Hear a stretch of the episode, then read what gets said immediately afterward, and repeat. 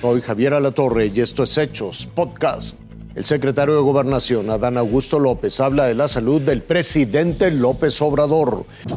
De chacaleo en chacaleo y de saludo en saludo fue como anduvo el presidente López Obrador en el sureste del país este fin de semana estuvo con parte de su gabinete y con las gobernadoras de Campeche y Quintana Roo. Ya por la noche en Mérida, descansó en este hotel de donde salió el domingo con un periódico local bajo el brazo para dirigirse a la base militar número 8. Ahí, el presidente encabezaría una reunión de evaluación del Tren Maya junto con el gobernador de Yucatán, Mauricio Vila, pero el encuentro ya no se dio. De inmediato, medios locales atribuyeron la cancelación de la gira a un presunto desvanecimiento del mandatario. Pero según el vocero presidencial, la gira nunca se detuvo. Es un falso rumor y que no, no Ok, ¿y el presidente sigue, sigue en Yucatán?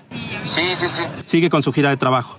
Sigue como lo que tenía planeado. Pasaban las horas y nadie sabía dónde estaba el presidente, por lo que el vacío informativo se fue llenando de especulación.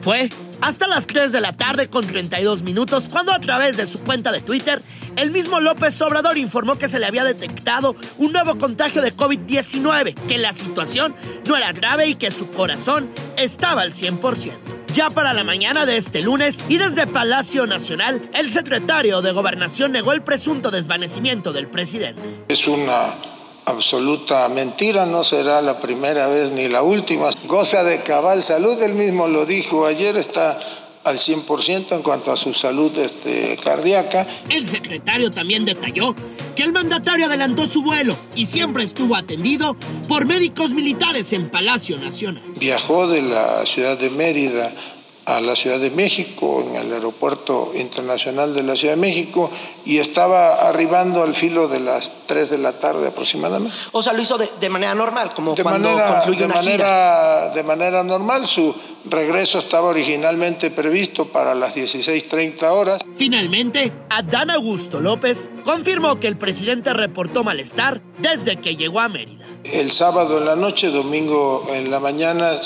tenía síntomas de un resfriado, eh, como se hace cotidianamente, pues se, procedió a practicarle pruebas de COVID y de influencia y influenza.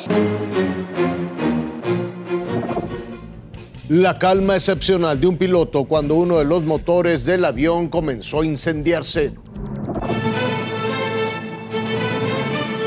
Piloto de un avión que volaba desde Ohio con destino a Arizona daba aviso de la emergencia. Mayday, mayday, mayday, American 1958, uh, we had a bird strike and an engine failure. Mantenía la calma y la prioridad era aterrizar de inmediato.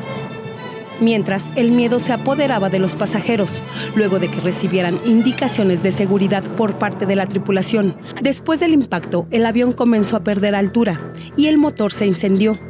La rápida reacción del piloto y copiloto permitió un regreso a tierra seguro en el mismo aeropuerto de donde despegó. El ave ingresó a la turbina cuando el avión despegaba. Desde tierra algunos habitantes grabaron las llamas.